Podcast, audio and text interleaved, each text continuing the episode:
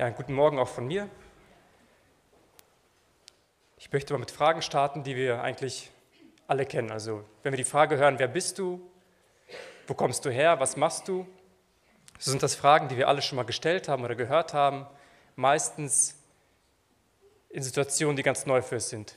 Erster Schultag, erster Arbeitstag, ähm, ganz neu in der Gemeinde. Wir treffen einen Menschen, dem wir noch nie vorher begegnet sind, noch nie vorher getroffen haben und dann stellen wir solche Fragen, ja, um ins Gespräch zu kommen, um den Menschen kennenzulernen, um einfach zu wissen, ja, was mag er, was mag er nicht, was tut er gerne, was tut er ungern. Und ja, so wie wir es tun, so ist es Jesus auch ergangen damals. Und zwar hat er eins, oder es gab eine Situation, da hat er zu Juden gesprochen und auch zu Pharisäern und mittendrin in, diesem, in seiner Ansprache, in seiner Botschaft, da wurde ihm die Frage gestellt, wer bist du? Also Jesus, wer bist du? Wahrscheinlich war seine Lehre so anders, so neu, so, ja, wirklich einfach so anders, dass diese Frage aufkam, wer bist du? Und mit dieser Frage im Hinterkopf möchte ich mit euch die ersten drei Verse aus dem Hebräerbrief Kapitel 1, ja die Verse 1 bis 3 lesen. Also, Jesus, wer bist du? Behaltet diese Frage im Hinterkopf. Ich lese jetzt den Text, Hebräer Kapitel 1, die Verse 1 bis 3 hat. Wenn ihr eure Bibeln bei habt, könnt ihr gerne mitlesen. Nachdem Gott in vergangenen Zeiten vielfältig und auf vielerlei Weise zu den Vätern geredet hat durch die Propheten, hat er in diesen letzten Tagen zu uns geredet durch den Sohn. Ihn hat er eingesetzt zum Erben von allem. Durch ihn hat er auch die Welten geschaffen. Dieser ist die Ausstrahlung seiner Herrlichkeit und der Ausdruck seines Wesens und trägt alle Dinge durch das Wort seiner Kraft. Er hat sich, nachdem er die Reinigung von unseren Sünden durch sich selbst vollbracht hat, zu Rechten der Majestät in der Höhe gesetzt. Ja, das sind drei Verse mit ziemlich vielen oder mit sehr vielen Informationen. Und ich finde es interessant, dieser Brief hat einen ja, ganz ungewöhnlichen Einstieg. Also es gibt keine einleitenden Worte, es gibt keine Begrüßung, es stellt sich auch niemand vor. Stattdessen kommt der Autor direkt zum Thema, er kommt direkt zu dem, was er wirklich sagen möchte. Ja, und diese ersten drei Verse, die bestehen aus zwei Sätzen. Und im ersten Satz finden wir eine kurze Beschreibung, wie Gott zu uns Menschen gesprochen hat oder wie er zu uns spricht. Ja, in den vergangenen Zeiten hat er durch die Propheten gesprochen und in diesen letzten Tagen hat er zu uns geredet durch den Sohn. Also Jesus spricht durch, äh, Gott spricht durch Jesus. Zum einen ist das Wort wörtlich zu nehmen, so, so sehe ich es jedenfalls, denn die Worte Jesu kamen eins zu eins von Gott. Was er von Gott gehört hat, das hat er auch ja, zu der Welt geredet, so steht es in Johannes Kapitel 8. Seine Lehre war göttlich. Sei es nun die Bergpredigt oder die Gleichnisse, ja, die er weitergegeben hat, oder seien es auch die vielen persönlichen Begegnungen, die er mit einzelnen Personen hatte und mit denen er gesprochen hat. Seine Worte, die waren göttlich. Aber das Reden Gottes geht über die Worte Jesu hinaus. Auch Jesu Handeln, also das, was er tat, das war göttlich, das war geprägt von Gott, völlig im Einklang mit Gott. Ich möchte ein Beispiel nennen. Ähm, als Jesus sich taufen ließ, dann ging er ja zu Johannes hin, zu Johannes dem Täufer, ja, erklärte ihm sein Anliegen. Johannes der Täufer hatte ihn getauft. Also es war eine Handlung, Jesus ging hin und ließ sich taufen. Und danach ähm, gab es eine ja, akustische Reaktion vom Himmel, eine Stimme vom Himmel sagte, du bist mein geliebter Sohn, an dem ich wohlgefallen habe. Also das, was Jesus tat, das war Gott wohlgefällig, das war völlig das, was Gott von ihm wollte.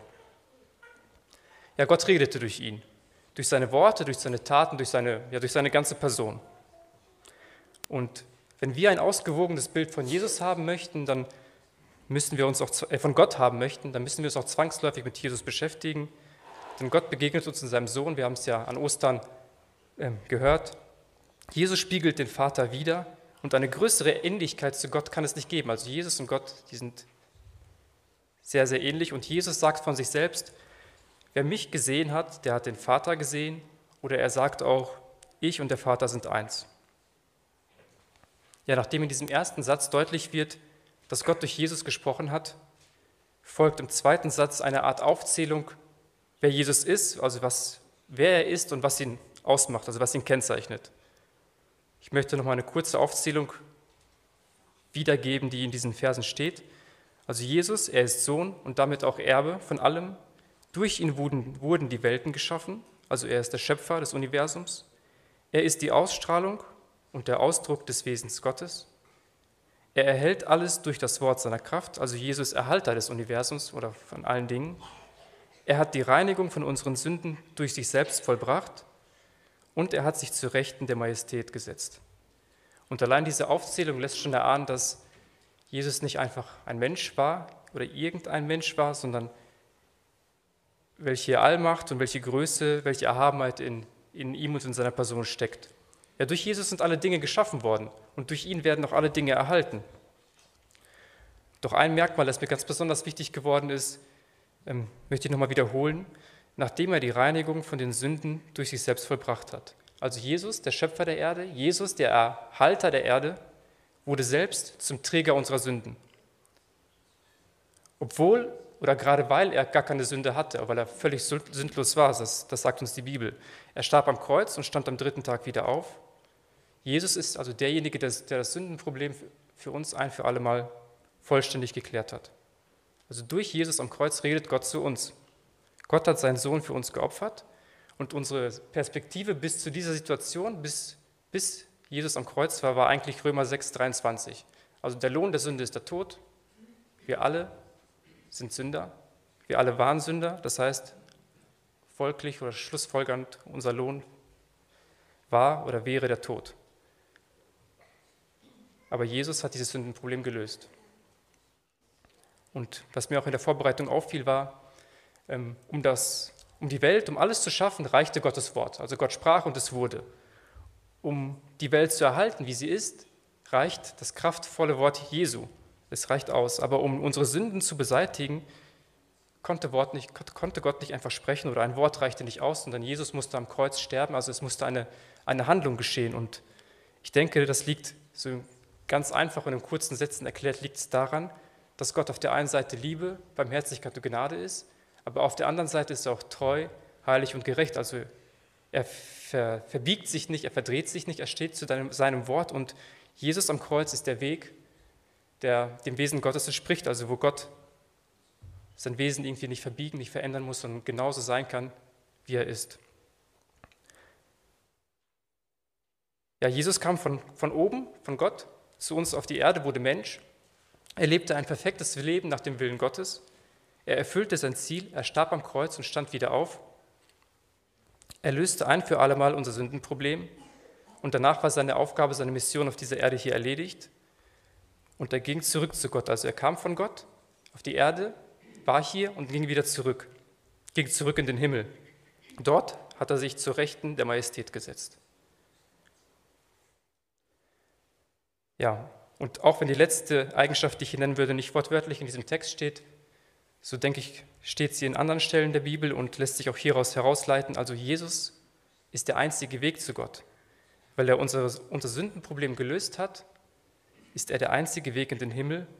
Und in den Evangelien sagt Jesus über sich selbst auch, ich bin der Weg und die Wahrheit und das Leben. Niemand kommt zum Vater denn durch mich. Und Petrus bezeugt an einer anderen Stelle, und in keinem anderen ist das Heil, auch ist kein anderer Name unter den Himmeln den Menschen gegeben, durch den wir gerettet werden können. Also Jesus ist der einzige Weg zu Gott, Jesus ist der einzige Weg, um Rettung zu erlangen. Ich möchte noch einmal kurz zusammenfassen. Mit der Frage im Hinterkopf sind wir gestartet, also mit der Frage, wer ist Jesus? Und dieser Text gibt uns in zwei kurzen Sätzen kompakt ja, viele Informationen, eine, eine, eine Beschreibung, wie, wie Jesus ist und was ihn ausmacht. Ich wiederhole es auch nochmal. Er ist der Sohn und damit auch der Erbe von allem. Durch ihn ist alles gemacht. Er ist die Ausstrahlung und der Ausdruck des Wesens Gottes. Jesus ist der Erhalter. Jesus hat das Sündenproblem für uns alle gelöst. Er hat sich zu Rechten Gottes gesetzt und ist der einzige Weg zu Gott.